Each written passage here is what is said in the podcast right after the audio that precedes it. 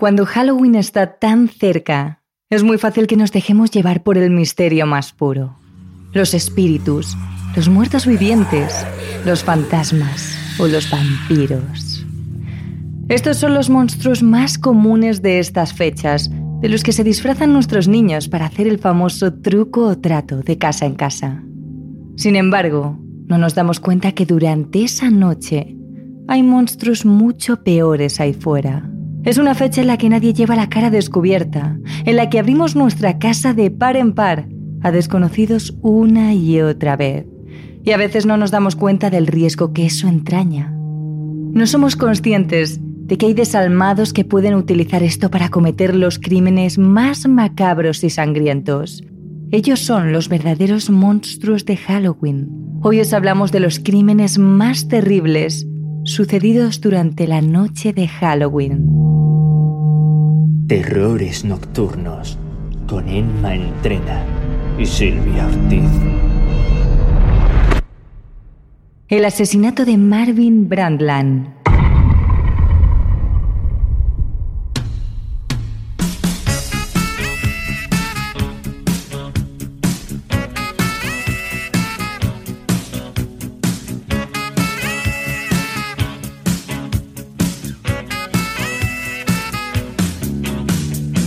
Nos situamos en la tarde de Halloween de 1982, en el pequeño pueblo de Fort Dodge, en Iowa, Estados Unidos.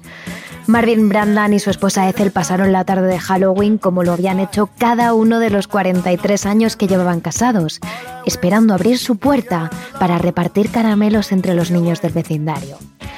A sus 69 años era una de las parejas más queridas del barrio. Él era un veterano de la Segunda Guerra Mundial, un hombre delgado, de poco pelo y con una sonrisa que podía iluminar una habitación entera.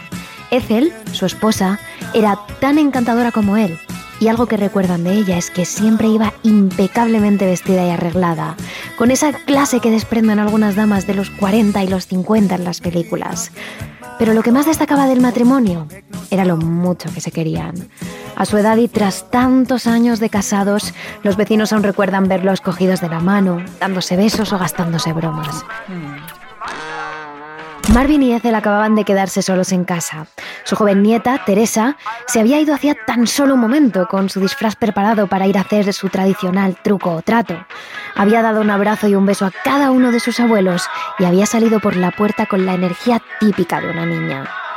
Aunque tal como contó en 2005 al canal 13 de Noticias, Teresa se arrepentiría eternamente de haber salido de la casa. Justo acababa de decirle, te veo más tarde, y casi volví a la casa para decirle que no abriera la puerta a nadie después de las siete y media, porque eso es lo que ellos siempre me decían. Y me persigue hasta el día de hoy no haberlo hecho. La tarde fue pasando apaciblemente hasta pasadas las siete y media. A esas horas todos los niños habían vuelto ya a casa con sus padres a disfrutar de su dulce botín. Así que los Branland estaban a punto de guardar los pocos dulces que les quedaban y echar la llave cuando alguien llamó a la puerta. A los Branland les extrañó que algún niño llamara a esas horas, pero aún así abrieron la puerta abrazados, con su mayor sonrisa y los dulces en la mano. Pero poco tardó esa sonrisa en borrarse de sus caras. Justo enfrente les aguardaba un hombre tan alto y tan ancho que casi llenaba todo el hueco de la puerta con su cuerpo. El hombre vestía de negro, con una funda de almohada que le cubría toda la cabeza exceptuando los ojos, que se asomaban a través de dos agujeros hechos a mano. Pese al macabro atuendo, los ojos de Ethel fueron directamente hacia la pistola que llevaba en su mano derecha. De pronto, con voz grave y profunda, el hombre habló y planteó su particular y macabra versión de truco o trato. Truco o trato, dame tu dinero o te mato. Al oír esa rima tan infantil, Ethel y Marvin se relajaron. Pensaban que todo era una broma. Ethel incluso se acercó al hombre entre risas y juguetona. Intentó levantarle la capucha pensando que debajo de ella habría algún amigo bromista. Pero el hombre sujetó la funda de la almohada con fuerza sobre su cabeza.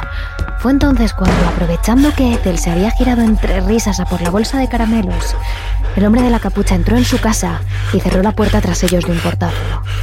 Apuntando entonces firmemente al matrimonio les dijo que le llevaran a la caja fuerte que escondían en el sótano si no querían morir de un tiro.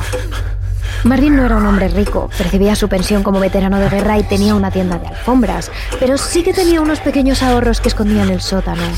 Sin embargo, casi nadie sabía de la existencia de esa caja del dinero, solo la familia y los amigos más cercanos. Esto reforzó la idea de Marvin y Ethel de que el hombre que se escondía bajo la capucha no era más que alguno de sus parientes que les estaba gastando una broma. Una broma que se estaba haciendo demasiado pesada para Marvin. Así que cuando los tres llegaron a la cocina, Marvin se giró y se interpuso entre el hombre encapuchado y su mujer. Le dijo que no iría a ninguna parte con un bromista como él y se lanzó sobre el hombre para arrebatarle la pistola. De repente, antes de que Ethel o Marvin pudieran reaccionar, ¡boom! El encapuchado había disparado sobre la garganta del anciano. Acompañando el ruido del disparo, lo único que sonó en la casa durante varios segundos fue el grito de Ethel.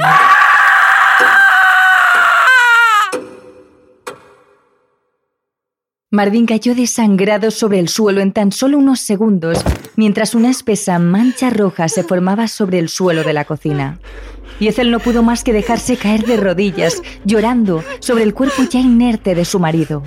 El asesino al ver la escena simplemente se arrancó la funda de la almohada de la cabeza, dejando por fin libre su rostro, y tiró la prenda sobre el suelo antes de salir corriendo de la casa.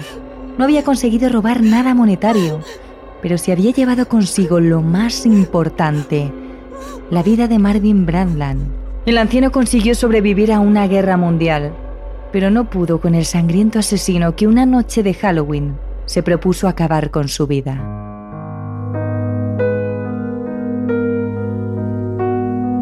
En cuanto Ethel consiguió reaccionar, una mano agarró a su marido y con la otra llamó a una ambulancia inmediatamente. Cuando los médicos llegaron, Marvin aún respiraba, había esperanza, así que los médicos le trasladaron al hospital de Smoines, acompañado de su esposa que en ningún momento le soltó la mano. Sin embargo, allí, los médicos avisaron a la mujer de que Marvin tenía que someterse a una complicadísima operación con muy pocas probabilidades de éxito.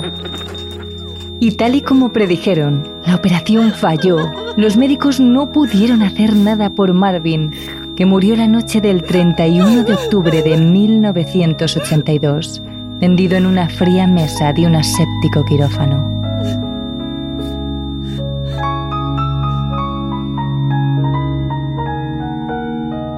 Cuando la familia recibió la noticia, ni siquiera pudieron creerlo. Su abuelo era una maravillosa persona que había sobrevivido a una guerra y que se encontraba en plena forma. Era imposible creer que hacía tan solo unas horas estaba ahí y que de repente un desalmado se había llevado su vida. Te, te, quedas paralizado. Y después tuve que llevar a mi abuela de vuelta a la casa para coger medicinas y estás andando por allí y simplemente no te crees lo que está pasando hasta que ves la sangre. Entonces sabes que es real. Pero lo peor es que la familia estaba convencida de que el sospechoso era alguien muy conocido. Solo la familia y los amigos cercanos conocían la existencia de esa caja fuerte, así que solo uno de ellos podría haber entrado a robar de esa manera, diciendo directamente que fueran a la caja fuerte del sótano. De hecho, Ethel vio lo suficiente del sospechoso como para poder hacerle una descripción a los policías que investigaban el caso. Según ella, se trataba de un hombre rubio, ya que su pelo asomaba por la funda de almohada, con los ojos azules y con una altura que rondaba el metro setenta.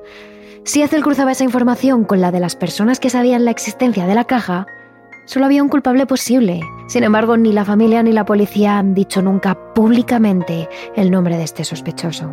Los investigadores reconocen que aunque este hombre, el hombre acusado y descrito por Ethel, es el principal sospechoso del caso, no tienen suficientes pruebas para incriminarle, por lo que si lo detuvieran, ni siquiera podrían llevarlo a juicio.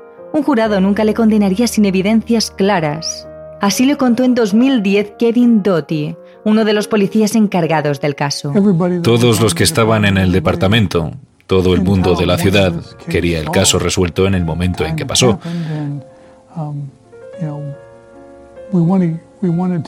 Pero nosotros queríamos llevarlo hasta el punto no solo en el que puedes acusar a una persona, sino que puedes llevar el caso a juicio y conseguir una condena, y no dejar ni un ápice de duda.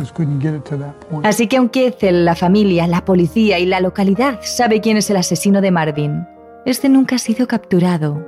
A medida que pasaban los meses y la policía no hacía nada para detener al asesino de Marvin, Ethel iba languideciendo. A la terrible melancolía que le provocaba haber perdido a su marido de una forma tan terrible e inesperada, le juntaba el hecho de que veía a su asesino cada vez que salía a la calle y que la policía nunca hacía nada para capturarle. Por si fuera poco, el asesino de Marvin, un viejo conocido de la familia, llegó incluso a presumir delante de ellos, mostrándose orgulloso de haber matado al anciano y seguro de que la policía nunca llegaría a encontrar pruebas sobre ello. Pavoneándose sobre que nunca le capturarían, que nunca iría a la cárcel. Al enterarse de ello, la policía hizo todas las pruebas posibles, incluyendo una prueba de ADN en la máscara, pero nunca pudieron hallar el material suficiente para probar que él fuera el asesino. Y efectivamente los meses fueron pasando y la policía no encontraba nada en su contra, así que poco a poco Ethel se fue dejando morir.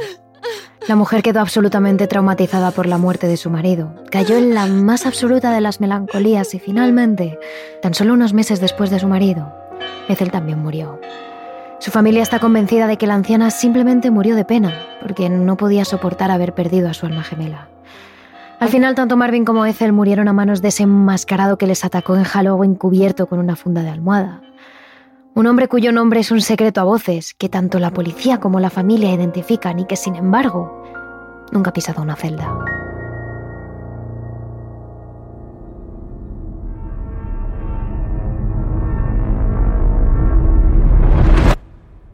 El asesinato de Chaim Weiss.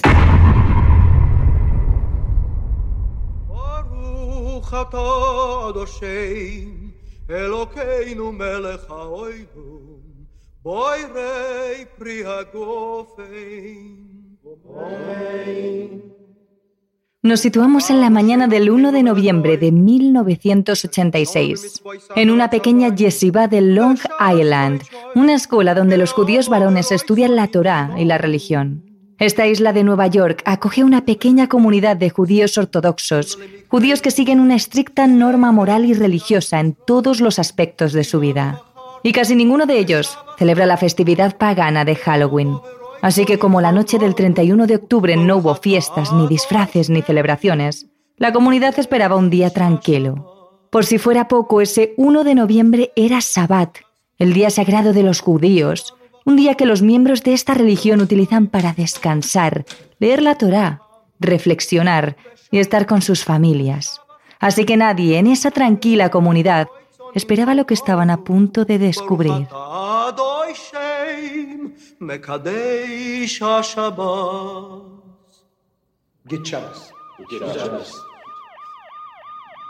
El joven Chaim Weiss, de 15 años, fue encontrado muerto en su habitación en la yeshiva en la que estudiaba junto a la mayoría de jóvenes de la comunidad. El cuerpo fue encontrado a primera hora de la mañana durante el primer rezo del día. Toda la comunidad quedó paralizada. Allí apenas había criminalidad, nadie se salía de la norma, y de repente un joven de tan solo 15 años había aparecido muerto de una forma brutal y en uno de los lugares más sagrados de la comunidad.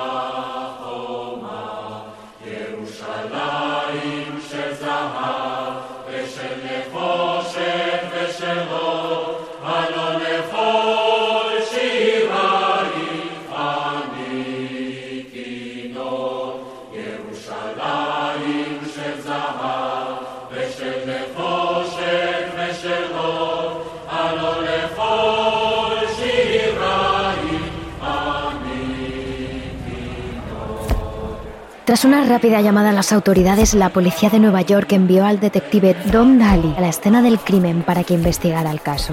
Lo primero que tuvo que sortear este veterano investigador fue el inusual ambiente en el que se movía. Calles llenas de personas vestidas de forma sobria, con colores oscuros, que tenían costumbres y habilidades diferentes a las suyas y que prácticamente eran de un mundo distinto. Y lo segundo fue el sábado. Pronto Daly descubrió que una investigación policial y un día sagrado no eran una buena combinación. Al principio tuvimos que lidiar con que era Sabbath. Cuando llegamos a la escena alrededor de las 8 de la mañana fue difícil encontrar a alguien con quien hablar porque, por un lado, la gente con la que teníamos que tratar eran judíos ortodoxos y por tanto no sabían escribir, así que no podíamos tomar declaraciones oficiales de nadie. Además, muchos estudiantes tenían miedo de hablar con nosotros. Pese a todas estas dificultades, consiguió averiguar algo sobre Timeways. Era un muchacho bastante popular en su centro de estudios, muy querido entre los jóvenes y muy respetado en la comunidad. Nadie tendría motivos para matarlo.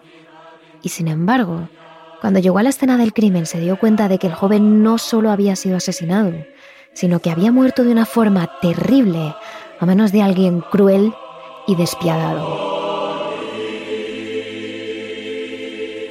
El cuerpo de Chaim estaba sobre el suelo, pero estaba claro que no había sido asesinado allí, ya que la cama estaba completamente llena de sangre. A Dali le dio ternura. Era un chico joven, aún vestido con su pijama. Pero sabía que no podía dejarse llevar por las emociones, así que tomó aire y se acercó a examinar el cuerpo. Daly se dio cuenta de que a Chaim le habían abierto la cabeza y con ayuda de un forense pudo ver que el joven había muerto a golpes, Alguien le había golpeado con un objeto desconocido en la espalda y la parte posterior del cráneo hasta dejarlo inconsciente. Y después le había apuñalado en la cabeza hasta matarlo. No había signos de robo ni de lucha, así que lo más probable era que durante la noche de Halloween el asesino hubiese entrado en la habitación de Chaim mientras él estuviera dormido, se dirigiese directamente hasta el joven y lo asesinara brutalmente. Solo había algo que Dali tenía claro. Chaim no era una víctima improvisada. Alguien había planeado minuciosamente su asesinato. Daly se puso a investigar inmediatamente. Lo primero sería interrogar a cualquier persona que pudiese conocer a Chaim. Sin embargo, esto fue prácticamente imposible. Al principio, Daly pensó que las personas de la comunidad no querían hablar con él porque era Sabbat. Luego se dio cuenta de que todo iba mucho más allá. Por más que el detective dejaba pasar los días, la gente seguía sin querer darle información sobre nada. Se dio cuenta de que los estudiantes tenían miedo de hablar y que nadie se atrevía a dar una pista y menos aún hacer una acusación. Después intentó encontrar el arma del crimen, cualquiera de las dos, bien el objeto contundente, bien el cuchillo, pero ni rastro de ellas. Así que se centró en la tercera pista que tenía, el escenario del crimen.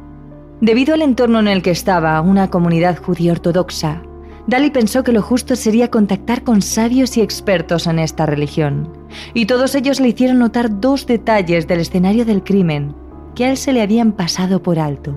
El primero era que el cuerpo de Chaim Weiss no había sido movido una sola vez, sino dos, una vez de la cama al suelo y otra vez de una otra parte del suelo, y el segundo era que la ventana de la habitación del joven estaba abierta de par en par, algo muy extraño si tenemos en cuenta que la noche anterior había sido una fría noche de Halloween, muy típica del otoño neoyorquino. Debido al frío, no cuadraba que el propio Chaim hubiese abierto esa ventana, así que cabía pensar que fue el asesino quien lo hizo. ¿Y por qué manipularía el asesino la escena del crimen de esta manera? Don Daly explica lo que estos expertos judíos le contaron. Hablamos con mucha gente sobre este asunto. Todos conocedores de la religión ortodoxa. Y es costumbre en esta religión abrir una ventana o una puerta del lugar donde esté la persona fallecida para dejar salir a su espíritu. También sería costumbre mover el cuerpo de la cama porque el cuerpo debe estar en la parte más baja de la habitación y también en la más fresca, que sería el suelo. Tanto abrir la ventana como mantener el cuerpo en el lugar más bajo y fresco son costumbres del judaísmo, por lo que Dali llegó a una conclusión rápidamente. O el asesino practicaba esa religión, o la conocía muy muy bien. Poco a poco, a medida que pasaba el tiempo de investigación, Dali fue consiguiendo ganarse la confianza de algunos estudiantes y profesores, y progresivamente estos le fueron contando todo lo que sabían de Chaim. Y sobre todo, gracias a sus informaciones, Dali pudo reconstruir la última noche de vida del joven y su brutal asesinato. La noche del 31 de octubre, la noche de Halloween. James salió de clase junto a sus amigos a primera hora de la tarde y se dirigió al baño. Después volvió rápidamente a su dormitorio y allí debió de permanecer durante varias horas porque sus amigos no volvieron a verle hasta la noche, cuando el joven salió a leer al pasillo. Era algo común ya que una vez se apagaban las luces en la habitación, los jóvenes solían salir allí a leer. Fue visto con vida por última vez a la una de la mañana. La policía supone que después de eso el asesino consiguió entrar sigilosamente en la habitación de Chaim mientras él dormía golpearle brutalmente y apuñalarlo hasta matarlo. Después de eso, el asesino aún debió de darle tiempo a mover el cuerpo y abrir la ventana.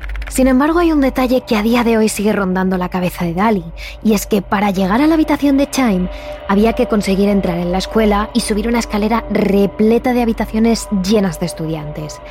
Y sin embargo, nadie oyó nada. Tan solo un estudiante notó algo diferente. Todas las habitaciones estaban ocupadas por estudiantes y si alguien subió por esas escaleras, nadie oyó nada extraño. Sin embargo, sí que hubo un estudiante que dijo que su puerta se abrió en algún momento de la noche y que después volvió a cerrarse, pero asumió que era su compañero de habitación. Es por eso que Don Daly llegó a la conclusión de que a Chaim West tuvo que matarle a alguien que ya estuviera dentro de la escuela, que no necesitara colarse ni armar escándalo y que no resultara sospechoso entre los demás estudiantes. Quizás no tenía clara la habitación de Chaim, pero tenía una idea muy cercana. Era alguien que conocía al joven y que además sabía que no tenía compañero de cuarto, al contrario que casi todos los demás estudiantes. Es por eso que la policía de Nueva York organizó una reunión con los estudiantes y algunos de los rabinos, dándoles esta misma información, por si alguno de ellos podía pensar en alguien que quisiera haber muerto a Chaim. Pero en aquella sala nadie dijo absolutamente nada. Algún tiempo después, Dalí sabría que, por su religión, los judíos ortodoxos no pueden acusar a nadie sin pruebas claras o sin otro testigo que les respalde. Finalmente de esta reunión no salió ningún sospechoso, pero la policía tuvo sus teorías. Los investigadores pensaban que lo más probable es que el asesino de Chaim fuera un estudiante de la yeshiva, y precisamente un estudiante de esa escuela fue visto huyendo por el paseo marítimo a las 7 de la mañana. Un hombre haciendo footing se encontró con él y debido a su aspecto, le notó fuera de lugar y avisó a la policía. Los agentes le buscaron, pero nunca encontraron nada. Además, mientras tenía lugar la investigación, se dio un último hecho muy extraño. El día en el que se descubrió el cadáver de Chaim, uno de los rabinos dejó una vela conmemorativa en su habitación. Sin embargo, dos días después apareció otra vela completamente distinta, Alguien había entrado en la escena del crimen sin el permiso de la policía para poner esa vela. Alguien que nunca dio la cara y al que nunca se encontró. Si encendieron esa vela como un gesto de compasión o de amor, ¿por qué no iban a dar un paso adelante para admitirlo? Sería una acción ciertamente positiva, pero nadie reconoció haberla llevado a cabo. Finalmente, entre todo este misterio, secretismo y silencio, el crimen de Time Waste quedó sin resolver. Nadie nunca ha sido condenado por la muerte de este joven. Y nadie nunca ha decidido desafiar las normas y dar un paso adelante. Pero Dalin nunca se ha rendido. En 2013 reabrió el caso entrevistando a más de 100 estudiantes y rabinos que podrían ser sospechosos, pero no consiguió imputar a nadie. Sin embargo, en 2015 por fin consiguió que el padre de Chaim Weiss hablara el hombre le contó que antes de su asesinato, su hijo había tenido varios episodios extraños con el director de la yeshiva, el rabino Abram Cooper. Durante un campamento dirigido por este hombre, Chem llamó a su padre llorando, diciendo que quería marcharse. Algo muy fuera de lugar en un chico querido, sociable y popular como él. Y por si fuera poco, mientras Chaim estaba en Europa visitando a sus abuelos, Cooper llamaba prácticamente cada día preguntando cuándo volvería el niño. Al final Cooper se reunió a solas con Chaim poco antes de su asesinato y el joven quedó absolutamente paralizado, deprimido, roto. Y nunca le quiso contar a su padre qué había pasado entre él y el director de la yeshiva. Pero el verdadero escándalo estalló cuando la valentía del padre de Chaim abrió el camino para otras personas que decidieron hablar. Un estudiante de la yeshiva de Chaim dijo que un rabino había abusado sexualmente de él y que el director Cooper no había hecho nada al respecto. Se había enterado y lo había consentido. A partir de estas declaraciones, Abron Cooper se ha convertido en el objetivo número uno del asesinato de Chaim Weiss. Los investigadores creen que o bien podría tener información sobre el caso o podría haber estado implicado. Y aunque a día de hoy no tienen pruebas para incriminar a Cooper ni a nadie, los investigadores no están dispuestos a cerrar el caso hasta que no encuentren al asesino de Chaim.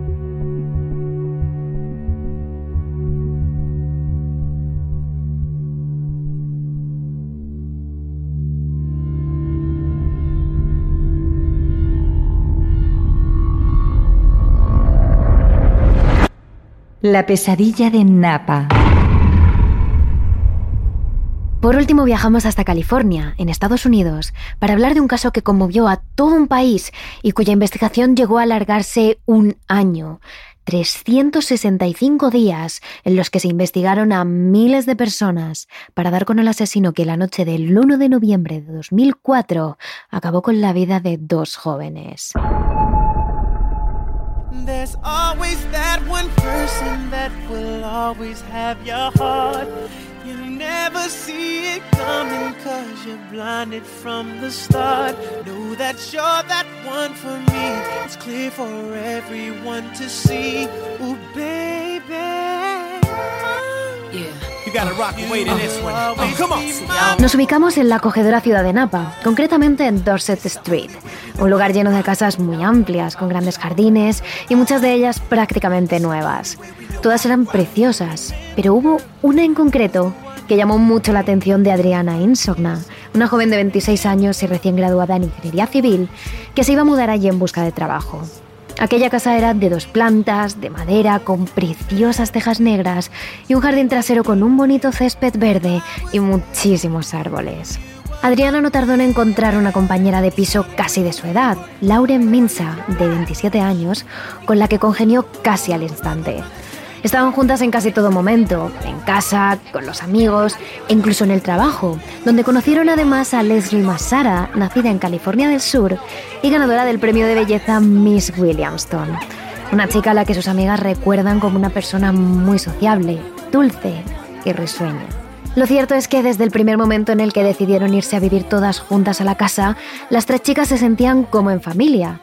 Sabían que podían contar las unas con las otras y tenían muy claro que esa convivencia acabaría en una amistad que duraría para siempre. Sin embargo, esta bonita historia se rompió en mil pedazos cuando la noche de Halloween alguien decidió acabar con sus vidas. Esa tarde las tres jóvenes habían dado una vuelta por el barrio y aprovechando aquella fecha habían visitado la casa de alguno de sus vecinos para saludar a estos y conseguir chucherías. Sin embargo, las tres llevaban una vida muy ajetreada en la que alternaban estudios, trabajo y aficiones, así que no tardaron mucho en volver a su casa para irse a dormir lo más pronto posible. Como de costumbre, las jóvenes hablaron mientras cenaban los dulces que habían conseguido. Posteriormente se pusieron el pijama y alargaron su rato de charla en la habitación de alguna de ellas. Estuvieron hablando hasta que se hizo completamente de noche. Y eso de las 11 decidieron acostarse para poder dormir lo máximo posible. Adriana y Leslie subieron a sus respectivas habitaciones que estaban en la planta de arriba. Y Lauren, como de costumbre, se quedó sola en la planta baja, ya que su habitación estaba justo al lado del salón. Ninguna de las tres tardó en caer rendida ese día habían disfrutado mucho, pero no habían parado ni un solo minuto, así que debido al cansancio, las jóvenes se sumieron en un profundo sueño.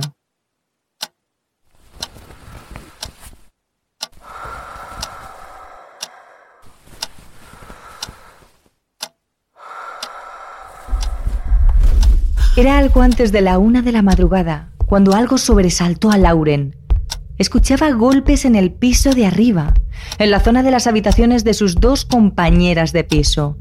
Eran pasos, pasos bruscos que caminaban de un lado a otro. A día de hoy, a Lauren todavía le cuesta recordar aquella noche en la que ocurrió todo. Y así lo contaba para la cadena de televisión estadounidense, CBS.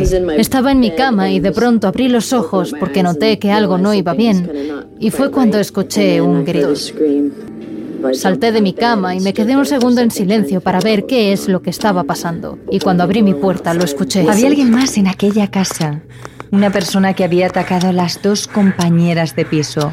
Lauren llamó a su padre y cuando todavía estaba parada en el umbral de la puerta de su habitación, ese desconocido comenzó a bajar corriendo las escaleras hacia el piso donde ella se encontraba. Mi padre me dijo que me fuera por la puerta trasera y yo no paraba de pensar que había abierto esa puerta siendo una pista para que el asesino me siguiese. A Lauren no le dio tiempo a cerrar la puerta que daba al jardín de la casa. Había quedado abierta de par en par. Los minutos que permanecía escondida entre los arbustos, no paraba de mirar hacia esta e imaginar que aquella persona ahora podía ir a por ella. Y que de ser así, no tenía escapatoria, porque las vallas del jardín eran demasiado altas y no había ninguna puerta que diese a la calle. Así que para poder salir, había que entrar en la casa. Al cabo de unos minutos de silencio, Lauren decidió adentrarse lo más sigilosamente posible para poder socorrer a sus amigos. Esperé hasta que se hubiese ido y entonces entré en la casa y comencé a escuchar gritos y llantos, pidiendo ayuda y no sabía qué me iba a encontrar. Y lo que vio jamás lo olvidará. Al subir las escaleras, Lauren llegó hasta la habitación de Adriana, que todavía lloraba y pedía ayuda mientras se desangraba. Alguien había apuñalado a la joven repetidas veces y de la misma forma lo habían hecho con Leslie. Pero a diferencia de la primera, Leslie ya estaba muerta. Lauren, temblando de miedo, corrió hacia la calle para pedir ayuda. Pero antes de bajar las escaleras se resbaló con un charco de sangre de su propia compañera de piso, ahora sin vida. Bajó a la planta baja como pudo. El corazón le iba mil por hora, sentía mareos, náuseas, todavía no se creía aquello que acababa de ver y cuando llegó a la calle simplemente cogió su teléfono y marcó el número de emergencias. Como pudo, apenas sin aliento, Lauren pidió ayuda a la policía de Napa para que ésta acudiese lo antes posible. Para cuando los médicos llegaron, ya era demasiado tarde. Adriana, que había conseguido mantenerse con vida un rato más, yacía muerta junto al cadáver de su otra amiga en la planta superior de la casa. El 1 de noviembre, Dorset Street se llenó de coches de policía, investigadores, criminólogos forenses, expertos y periodistas que rodeaban la vivienda en busca de datos y de alguna pista que pudiese dar con el asesino. En cuanto sucedió aquello, las primeras personas en enterarse de todo fueron las madres de Adriana y Leslie. Como es lógico, cuando respondieron a la llamada de la policía, ambas sintieron que todo su mundo se había venido abajo. Me sentí completamente perdida, como puedes imaginar. El dolor es muy agudo. Supuse que esto realmente se me hace difícil entender cómo alguien llegue al punto de matar a esas dos chicas jóvenes, mi preciosa hija. Simplemente no lo entiendo. Quiero saber por qué. A partir de aquella noche de Halloween, la policía de Napa abrió una investigación para encontrar al asesino. La joven Lauren no tenía ni idea de quién se podía tratar, pero tuvo que soportar multitud de interrogatorios. Y a raíz de estos surgieron varias teorías sobre el posible asesino. En un principio se pensó que se trataba de una persona completamente ajena, algún psicópata que se hubiese topado aleatoriamente con la casa de las tres jóvenes y las hubiese matado. Sin embargo, las pocas pruebas que se tenían demostraban lo contrario.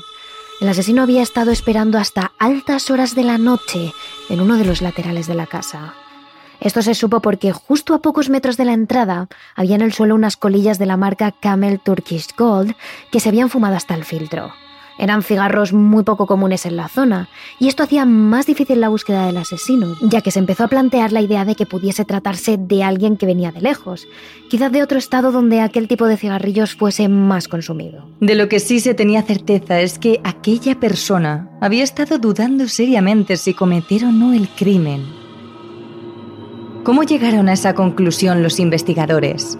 Básicamente porque todas las colillas tiradas en el suelo Quienquiera que sea que se las hubiese fumado lo había hecho apurando hasta el último pellizco de tabaco, ya que todos ellos estaban consumidos hasta el mismo filtro. Además eran varios, lo que corrobora que aquella persona se pensó durante un buen rato si actuar o no.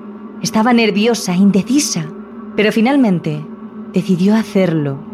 Entró en la casa de las tres jóvenes por una de las ventanas de la cocina, la cual habían dejado un poco abierta para airear la estancia. El asesino conocía la casa, ya que las huellas se dirigieron directamente a las habitaciones de las jóvenes que dormían arriba, como si tuviese claro a quién quería matar y dónde estaban sus víctimas. Una vez allí sacó un cuchillo de grandes dimensiones Y parece ser que mató primero a Leslie. Se cree que apenas tuvo tiempo para reaccionar porque estaba dormida. Pero quien sí se dio cuenta de su presencia fue Adriana, que llegó a forcejear con el asesino, incluso le hizo sangre a este, que salpicó las paredes de su cuarto. De ahí que Lauren escuchase las pisadas, golpes e incluso los gritos de Adriana cuando finalmente el asesino consiguió clavarle el cuchillo. Una vez acabó con la vida de ambas chicas, aquella persona se dirigió corriendo a la planta baja, momento en el que Lauren aprovechó para esconderse en el jardín de la casa. Pero al contrario de lo que ella creía, el asesino no hizo por buscar a la joven que quedaba con vida, sino que se dirigió a la cocina para salir de la casa como había entrado, por la ventana. El individuo no entró en la casa de las tres chicas con la intención de robar. Entró en la casa con el objetivo de matar a Adriana y Leslie e irse de allí lo más rápido posible con el cuchillo con el que había cometido los crímenes para evitar ser descubierto. En ese periodo de tiempo se supo que el ADN de las colillas encontradas cerca de la casa de Dorset Street coincidían con el de la sangre encontrada en la pared de la habitación de Adriana, y se cree que ella misma fue quien hirió al asesino intentando defenderse.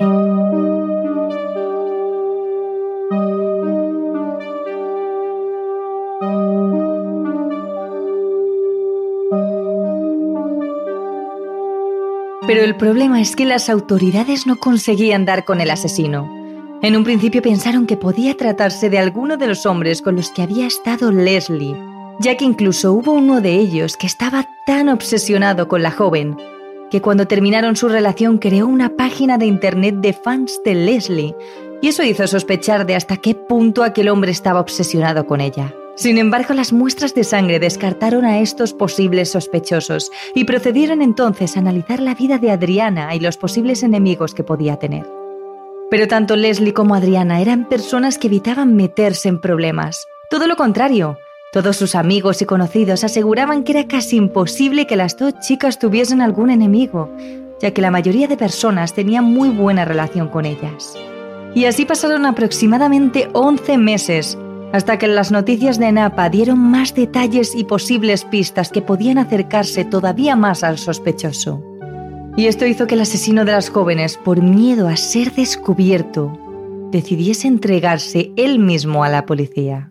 Cuando se supo la identidad de la persona que había acabado con la vida de Leslie y de Adriana, todos, absolutamente todos, los vecinos, conocidos, familiares e incluso la gente que siguió aquel caso a través de las noticias, todos se quedaron completamente helados.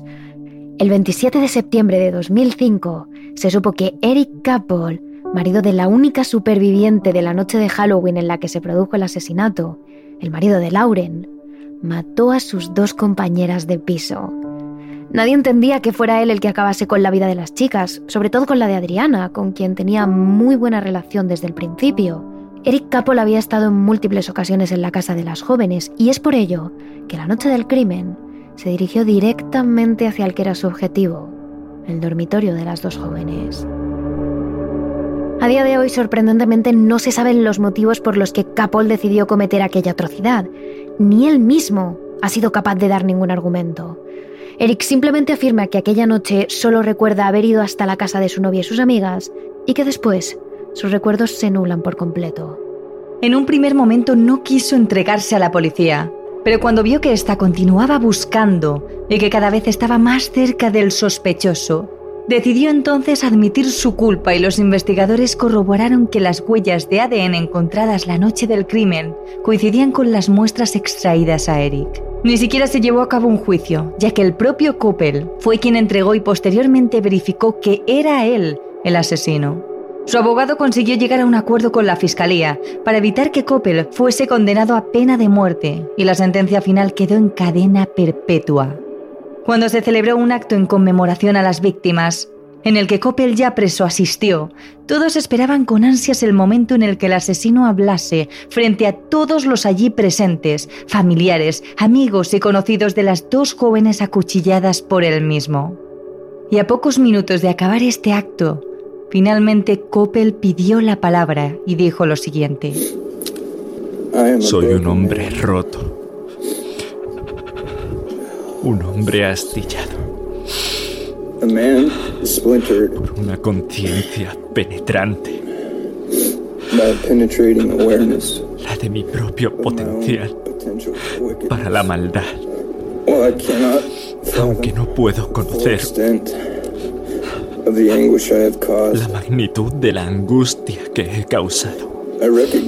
Reconozco que mi pecado, los hechos, han infligido una agonía terrible a varias personas. Las palabras me evaden para articular lo más profundo de mi dolor.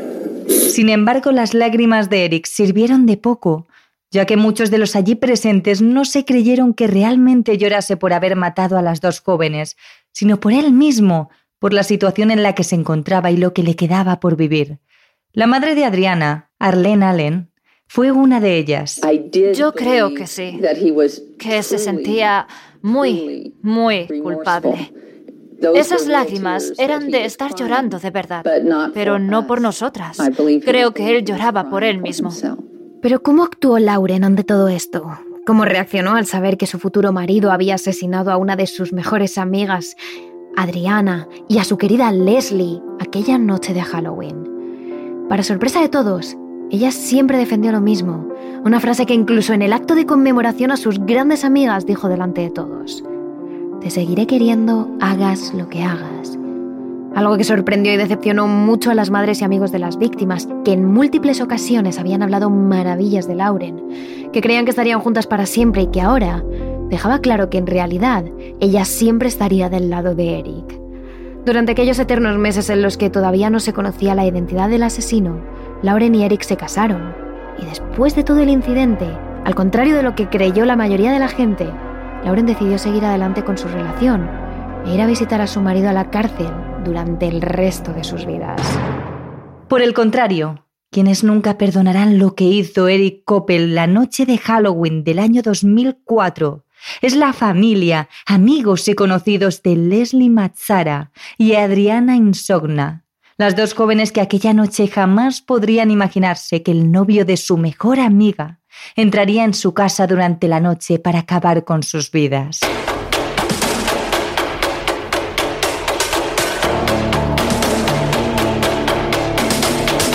Ya sabéis que a lo largo de la semana y más con motivo de ser Halloween iremos subiendo más información a nuestras redes sociales.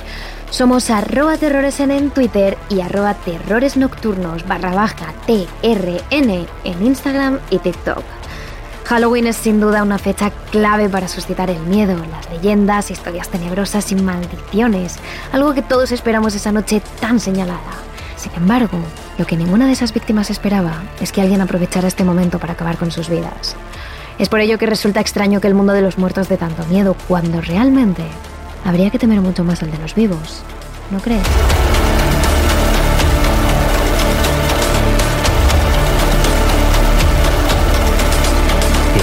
Nocturnos, realizado por David Fernández Marcos.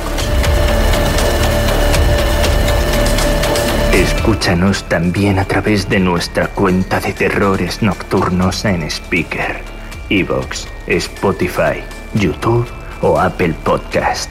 Y síguenos también en nuestras redes sociales de Twitter, arroba terroresn o en nuestro Instagram, Terrores Nocturnos Radio.